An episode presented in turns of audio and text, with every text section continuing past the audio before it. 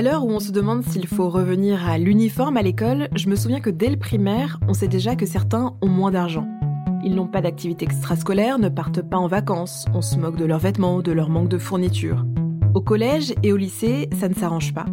Plus j'avance dans mes études, plus mes amis d'origine modeste quittent l'enseignement général pour faire des études courtes.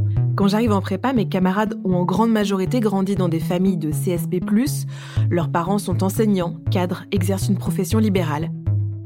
L'école a poussé les meilleurs, ceux qui ont des difficultés et viennent de milieux moins favorisés, ont été écartés au fur et à mesure.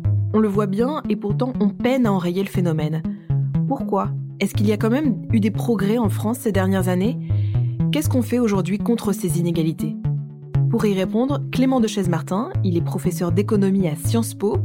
Face à lui, Amélie, elle est responsable d'études stratégiques. Je suis Clara Bayot, bienvenue dans Génération Éco, un podcast du Cercle des économistes. Amélie, j'ai envie de vous demander pour commencer, quelle est l'inégalité qui vous frappe le plus aujourd'hui? L'inégalité aujourd'hui qui me frappe le plus, c'est de voir que dans les études supérieures, on n'est pas tous égaux. On voit que certains vont choisir des parcours d'excellence plus facilement, plus naturellement, tandis que d'autres vont davantage se tourner vers des filières euh, moins privilégiées dans le sens où elles sont moins prestigieuses euh, dans l'univers dans lequel on est. Moi, je l'ai beaucoup constaté euh, dès la primaire. J'ai eu la chance d'être euh, très bonne à l'école parce que je pense que j'ai un caractère assez conformiste. Mais c'est vrai que sans ça, quand on vient d'un milieu qui n'est pas favorisé, comme c'est mon cas dans le sens où mes parents ont fui la guerre civile au Sri Lanka, sont arrivés en France sans parler français. Si moi j'avais pas eu cette facilité à l'école à me conformer et à être poussée dans les études, j'aurais pas forcément réussi à terminer un master, reprendre mes études et aujourd'hui être cadre. Et est-ce que vous avez l'impression qu'il y a des choses qu'on aurait pu mettre en place pour aider ces élèves moins favorisés? On part du principe qu'à l'école, on est tous égaux. Ce principe-là de départ, de dire qu'on a tous les mêmes chances, il pose problème dans le sens où ça ne permet pas de corriger ces inégalités dès le plus jeune âge. Et est-ce que ça vous étonne qu'en 2023, on ait toujours autant d'inégalités? Ça m'étonne beaucoup parce que la question de l'égalité des chances à proprement parler, elle est ouverte depuis les années 60. Mais malgré cela, aujourd'hui, on voit qu'elle persiste et elle perdure partout. Vous me direz mieux que moi, mais les chiffres de l'OCDE nous montrent qu'en France, il faut six générations pour sortir de la pauvreté. Déjà, ça pose question de comment en 2023 on peut en être encore à ce stade-là, à parler de pauvreté et pas pouvoir en sortir. Clément de Chaise-Martin, qu'est-ce que ça vous inspire le témoignage d'Amélie? Ce que ça m'inspire, c'est que je pense que le parcours d'Amélie est tout à fait exceptionnel quand on le met au regard euh, des statistiques d'ensemble sur la population française. Ce qu'Amélie a très bien perçu, c'est quelque chose qu'on retrouve tout à fait dans les chiffres, à savoir qu'il y a un énorme problème d'inégalité des chances en France. La France est un pays assez intéressant de ce point de vue-là, puisque si on regarde, les inégalités salariales sont plutôt faibles en France. L'écart entre les salaires les plus élevés et les plus faibles est à peu près du même ordre que celui qu'on peut retrouver dans des pays comme la Suède, le Danemark ou la Norvège, qui sont considérés comme des pays plutôt égalitaires. Mais par contre, quand on regarde ce qu'on appelle la mobilité intergénérationnelle, c'est-à-dire la probabilité qu'un enfant issu euh, d'un milieu défavorisé accède lui-même à des circonstances économiques plus favorables. Et ben là, pour le coup, la France est un pays où il y a très peu de euh, mobilité intergénérationnelle. Donc, les destinées économiques en France sont très fortement déterminées par les origines sociales des gens. Et comme Amélie en faisait l'hypothèse, même si on ne sait pas forcément complètement expliquer pourquoi c'est le cas, une hypothèse qui semble très plausible, c'est qu'effectivement, beaucoup de choses se jouent à l'école, sans doute à l'école primaire, sans doute dès le plus jeune âge, comme disait Amélie, mais sans doute aussi dans les études supérieures. Si vous regardez un enfant qui naît dans une famille tout en bas de la distribution des revenus, dans les 10% les plus pauvres, il va y en avoir que 30% qui vont faire des études supérieures. Si vous regardez dans les 10% les plus riches, cette proportion, elle va monter à quasiment 90%. Donc on a quasiment un écart de 1 à 3 faire des études supérieures, c'est vraiment le déterminant fondamental des revenus euh, plus tard sur le marché du travail. C'est là où toute la différence se fait entre quelqu'un qui s'arrête au bac et quelqu'un qui a une licence ou un master. C'est là où il va y avoir des écarts de salaire très très importants.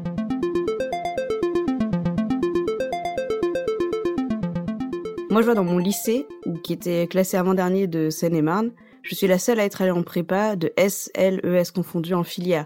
J'ai fait une prépa Paris Intramuros, j'étais au lycée Fénelon à Paris, qui était la meilleure prépa en lettres à l'époque. Et d'arriver là-bas, Pour moi, c'était un peu un hasard. Je connaissais même pas l'école normale supérieure en arrivant.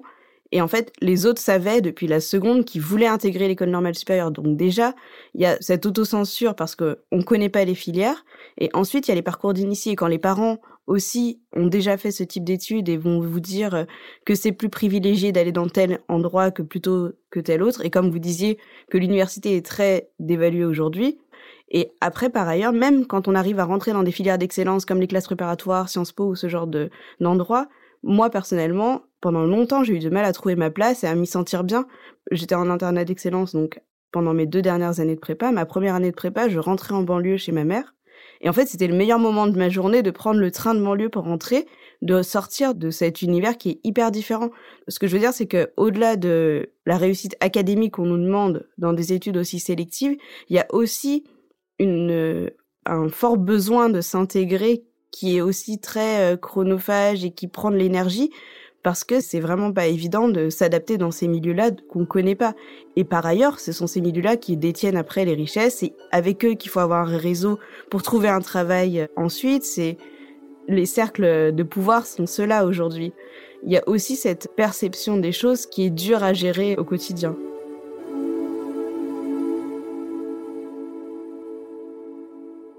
C'est que c'est un parcours du combattant tout au long de sa vie, en fait. Quand on vient d'un milieu modeste, ça commence à la naissance et ça continue, c'est ce que nous explique Amélie, ça, continue toute la vie, même une fois qu'on accède à des postes de pouvoir éventuellement avec des enjeux différents à chaque fois, parce qu'il y a un enjeu sans doute de développement cognitif au niveau du plus jeune âge, mais ensuite, effectivement, il y a des enjeux d'ambition, de socialisation, de maîtrise des codes, comme Amélie le disait. Et donc, c'est sans doute pour ça que quand on se demandait comment se fait-il qu'on en soit encore là en 2023, c'est sans doute que du coup, il y a un vrai défi pour les politiques publiques qui est d'accompagner les individus tout au long de la vie. Par exemple, une politique récente qui a été menée euh, en France, ça a été le dédoublement des classes de CP et CE1 dans les écoles de REP+, donc dans les écoles les plus défavorisées du territoire français. Donc c'est un vrai investissement de la part de l'État. Ça a eu des résultats. Ça a permis de réduire de à peu près 40% l'écart de performance en mathématiques entre les élèves de REP+, et les élèves non REP. Est-ce que c'est suffisant de donner ce petit coup de pouce pendant les deux premières années de scolarisation pour voir des vrais effets sur les trajectoires à long terme? Ce qu'on observe assez souvent, pas toujours heureusement, mais assez souvent, c'est que on voit des effets à court terme, mais qui ont tendance à disparaître à plus long terme. Moi, j'ai eu la chance d'être toujours dans des classes double niveau en primaire, et c'est comme ça que j'ai pu sauter une classe et avoir un an d'avance, mais parce qu'on m'a poussé aussi à le faire par les enseignants, par le corps professoral qui était hyper investi dessus. Mais pour revenir sur les correctifs égalité des chances, ce que je veux dire, c'est que c'est pas seulement à l'école que ça se joue, parce que ne serait-ce que le stage de troisième qu'on sait déterminant aujourd'hui, moi j'ai cherché à le faire dans un cabinet d'avocats, j'ai envoyé des lettres par dizaines, j'avais aucun contact par ma famille et j'ai fini par le faire euh, chez le fleuriste dans ma ville. Alors que aujourd'hui, je vois dans l'entreprise dans laquelle je travaille, c'est plus facile pour mes collègues qui ont des enfants de cet âge-là de leur dire allez travailler dans telle entreprise ou j'ai un copain qui est avocat. Et donc c'est vrai qu'il y a des associations aujourd'hui qui permettent justement à des jeunes issus de milieux populaires, REP, REP+, notamment, d'aller euh, voir une entreprise, un métier qu'ils ont envie de voir, même sans avoir ce réseau-là. Il faut aussi comprendre que c'est socialement que ça se joue c'est pas seulement d'avoir des bonnes notes, d'avoir des classes dédoublées, c'est un premier pas, mais pour que les inégalités, elles se résorbent et que ce soit factuel après le bac aussi dans la vie professionnelle, c'est tout l'aspect social qui doit être pris en compte. Je pense que c'est très intéressant ce que, ce que vous dites. Donc, vous disiez tout à l'heure que vous avez été dans un internat d'excellence. Donc, les internats d'excellence, c'est un dispositif égalité des chances où on propose à des jeunes issus de milieux défavorisés qui réussissent plutôt bien à l'école une place en internat où ils bénéficient bah, d'un régime d'internat, mais aussi de classes plus petites, d'heures d'études surveillées le soir. Et donc en fait, on a fait une série d'études la première, on a mesuré l'impact d'étudier dans l'internat d'excellence de Sourdin, d'y passer deux ans en fait. Et ce qu'on a vu, c'est que l'internat d'excellence de Sourdin produisait des effets sur le développement cognitif des élèves, en mathématiques à nouveau. Comme c'était juste une loterie qui avait déterminé qui entrait à l'internat, qui n'y entrait pas, on savait que le groupe de contrôle était bien comparable au groupe d'élèves à Sourdin. Ce qui est très intéressant en revanche, c'est qu'on a continué à les suivre sur le long terme en regardant les taux de réussite au bac, les taux d'entrée dans l'enseignement supérieur et la persistance dans l'enseignement supérieur. Et ce qu'on observe, c'est là pour le coup des effets absolument énormes. On voit que dans le groupe euh, test, ceux qui ont gagné la loterie et qui sont entrés à Sourdin, la proportion euh, qui obtient un bac général, par exemple, est de 25 points de pourcentage plus élevée que dans le groupe de contrôle. Pareil pour l'entrée dans l'enseignement supérieur. On voit que l'entrée dans l'enseignement supérieur est beaucoup, beaucoup plus forte dans ceux qui sont passés par l'internat d'excellence. Et ce que ça peut suggérer, une interprétation possible, c'est effectivement ce que vous dites, à savoir que certes, c'est important de lever hum, des freins potentiels en termes de performance scolaire, mais qu'il y a sûrement aussi tout un aspect de changer la motivation de ces élèves, changer les normes sociales auxquelles ils font face, leur dire que si pour toi l'enseignement supérieur c'est possible, c'est pas que pour les autres, etc., etc. Et donc c'est sans doute effectivement des enjeux très importants quand on essaye aussi de corriger ces inégalités des chances. Oui, effectivement, moi j'ai été en internat d'excellence, mais pendant ma classe préparatoire ça, le fait d'être en internat d'excellence, ça m'a donné confiance. J'ai été mentorée par l'association Article 1 depuis cette prépa-là. Et en fait, ma marraine, euh, ma mentor Fabienne, elle m'a beaucoup aidé à prendre confiance en moi, me dire que même si j'intégrais pas l'école normale supérieure, que j'intégrais autre chose, c'était bien aussi. Et c'est cette euh, confiance en soi qui est important. De la même façon, c'est mon professeur de philosophie de terminale qui m'a encouragé à postuler à des classes préparatoires euh, intramuros dans Paris c'est important d'avoir euh, ces dispositifs-là, à la fois publics et privés du coup, mais qui permettent de donner confiance aux jeunes et de leur dire que c'est possible. Non pas que ce soit la meilleure chose à faire que de travailler dans une entreprise ou, euh, enfin, c'est pas un but en soi, mais ce sont des positions qui aujourd'hui sont dominantes, privilégiées, où on a un salaire confortable. Et ça, quand on vient d'un milieu qui est modeste, c'est des choses qui sont euh, cruciales et qui sont un peu un horizon à atteindre.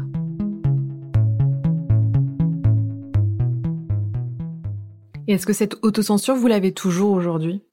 Je l'ai beaucoup moins parce que je me dis que même dans l'entreprise, euh, je suis la personne que je suis. Donc, les codes de l'entreprise, il faut les respecter dans le sens où il faut pas forcément euh, être tout le temps le mouton noir. Mais par contre, si j'ai quelque chose à dire et que je vois quelque chose qui me semble injuste, je vais avoir plus de facilité à le dire parce que je me dis, je vais pas me s'aborder moi-même et essayer d'être quelqu'un que je ne suis pas. En revanche, en termes d'évolution de carrière, de promotion, je me pose euh, beaucoup de questions de légitimité.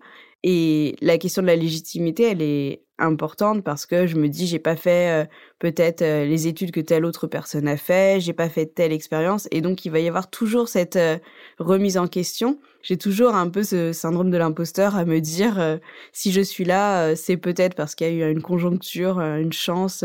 Pareil, pour être entré en prépa intramuros, je me dis, peut-être que mon dossier était au-dessus de la pile à ce moment-là. Enfin, j'arrive pas encore à me dire que que c'est du mérite, même si je crois pas forcément au mérite euh, en tant que concept.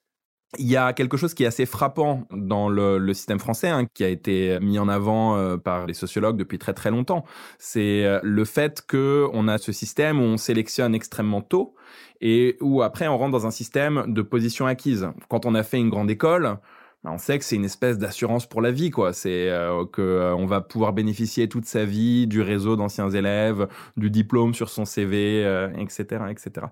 Et quand on compare à d'autres pays, bah il y a des pays comme l'Allemagne ou les pays scandinaves où les trajectoires sont beaucoup plus fluides, où on peut avoir fait un bac professionnel et finir patron d'une grande entreprise, ce qui sont pas des parcours qui sont vraiment possibles en France.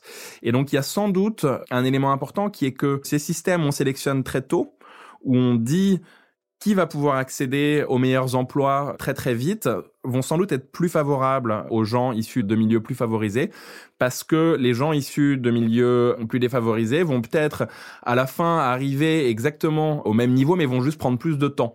Et euh, que si on sélectionne très tôt eh ben on n'est plus euh, du coup socialement biaisé.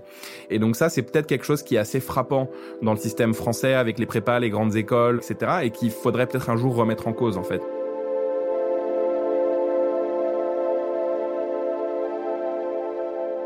Je pense qu'il y a deux choses dans ce que vous dites. La première, c'est effectivement le choix des élites aujourd'hui. Si on a fait Polytechnique, HEC, euh, Sciences Po ou l'ENA, on est sûr d'accéder à des meilleurs emplois et même en termes de promotion interne dans les grandes entreprises en France, on est toujours favorisé parce qu'il y a ce réseau euh, d'anciens élèves, il y a cette position acquise dont vous parlez. Mais par ailleurs, on part du principe que ce sont ces élites et leur façon de penser qui sont la norme et la bonne chose à faire. Et dans les entreprises, on va privilégier ce type de profil à des hauts niveaux et pas se dire que finalement, si on a quelqu'un qui a un parcours un peu différent, qui vient d'un milieu un peu différent, il y aura une position moins standardisée et une façon de penser différente qui va apporter aussi à l'entreprise de faire de la com ou de faire de la stratégie avec un état d'esprit différent parce qu'on vient pas d'un milieu similaire, on n'a pas fait les mêmes écoles, on n'a pas fréquenté les mêmes personnes, c'est une valeur ajoutée. Ce que vous dites, ça fait référence à la grande perte économique en fait induite par les inégalités des chances. Quand on a une, une société où il y a une inégalité des chances et où du coup tous n'ont pas les mêmes chances d'accéder à des bons emplois, etc. Évidemment, c'est injuste donc il y a, y a un enjeu d'éthique, mais en fait, il y a aussi un enjeu d'efficacité économique. C'est pas efficace de choisir ses dirigeants pas parmi les meilleurs de toute la population, mais seulement parmi les meilleurs des 20% qui ont eu la chance de naître dans des familles plus privilégiées. À ma connaissance, la perte de richesse générée par l'inégalité des chances, c'est jamais quelque chose que, que les économistes ont essayé d'estimer, parce qu'évidemment c'est compliqué, mais ça serait un exercice vraiment intéressant euh, à, à mener. Alors là, on voit comment les inégalités persistent. Pour donner un peu une note d'espoir, qu'est-ce qu'on pourrait faire en fait pour les faire diminuer ces inégalités? On a parlé d'interventions précoces comme dédoubler les classes en ZEP pour essayer de réduire les inégalités de développement cognitif entre euh, enfants plus ou moins favorisés. Avec une question maintenant qui est de savoir est-ce que ces effets se maintiennent dans le long terme ou pas? Malheureusement, on n'aura pas la réponse tout de suite. Il faudra attendre euh, au moins euh, peut-être cinq ans pour voir si les effets se maintiennent au moins au début de collège. On a d'autres notes d'espoir, c'est euh, les internats d'excellence. L'internat d'excellence de Sourdin, c'est une intervention très très intensive. Hein. La dépense supplémentaire par élève dans un internat d'excellence par rapport à un collège ou un lycée normal, c'est que c'est de 10 000 euros par an, donc on double la dépense par élève. Mais il semble que cet investissement et vraiment des effets importants. Donc voilà, ça nous donne un ensemble de pistes. Je voudrais en mentionner une dernière qui, à ma connaissance, il n'y a pas eu vraiment d'études scientifiques sur ce type d'intervention euh, en France et je pense que c'est dommage qu'il faudrait vraiment, c'est une piste qu'il faudrait vraiment explorer.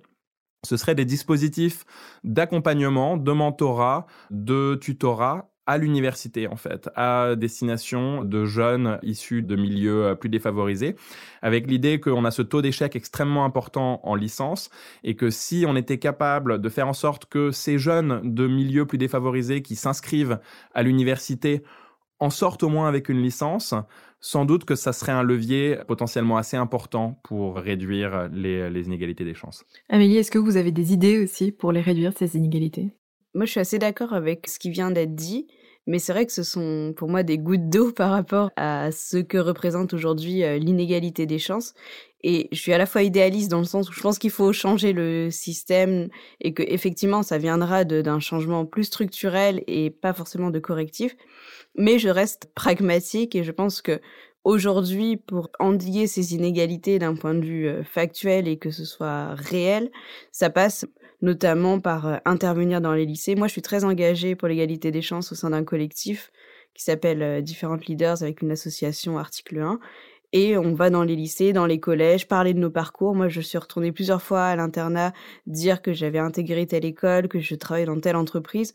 Je crois beaucoup au mentorat aussi. J'ai mentoré pendant longtemps une lycéenne donc c'est juste de l'accompagnement au devoir, mais c'est aussi lui dire tu peux postuler à une euh, filière générale, tu peux faire une classe préparatoire. Ce sont en fait ces rencontres-là qui sont cruciales aujourd'hui.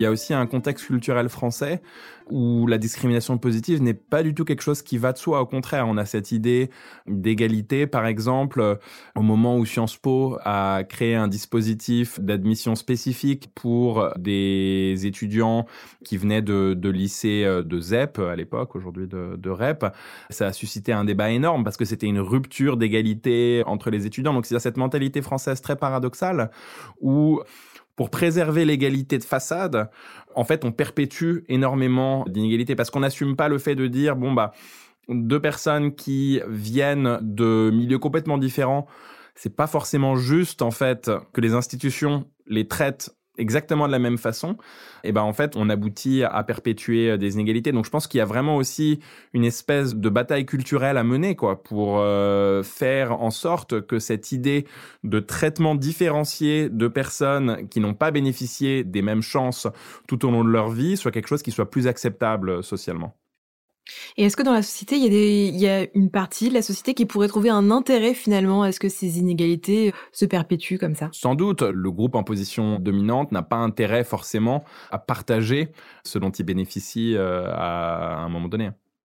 C'est ce que je voulais dire aussi, c'est que en fait, on voit que ceux qui sont dans les classes privilégiées vont toujours dire oui mais moi j'ai eu telle difficulté donc je vois pas pourquoi telle autre personne euh, aurait un dispositif favorable d'égalité des chances.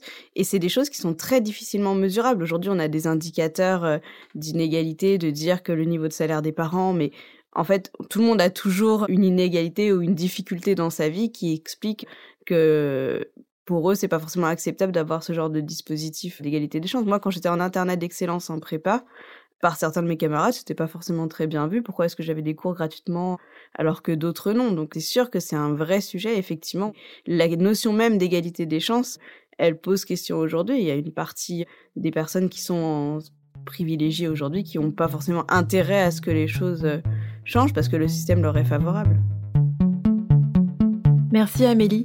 Merci Clément de Chaise-Martin d'avoir discuté avec nous des inégalités. Merci Clara. Merci. Vous venez d'écouter un épisode de Génération Éco qui accueillait Clément de Chaise-Martin, professeur d'économie à Sciences Po, et Amélie, responsable d'études stratégiques. Merci à eux pour leur participation. Génération Éco est un podcast du Cercle des économistes produit par Louis Créative, l'agence de création de contenu de Louis Média. Je suis Clara Bayot, j'ai animé cet épisode, Alix Lachivet en a fait la réalisation et le mix sur une musique de Mélodie Lauré. La production est supervisée par Héloïse Normand. Si cet épisode vous a plu, n'hésitez pas à vous abonner et à nous laisser des étoiles et des commentaires. J'ai hâte de vous retrouver dans 15 jours pour un nouvel épisode. En attendant, vous pouvez écouter Génération Echo sur toutes les plateformes. Et si vous avez envie d'aller plus loin pour comprendre l'économie, rendez-vous sur le site du Cercle des économistes, le. À très bientôt.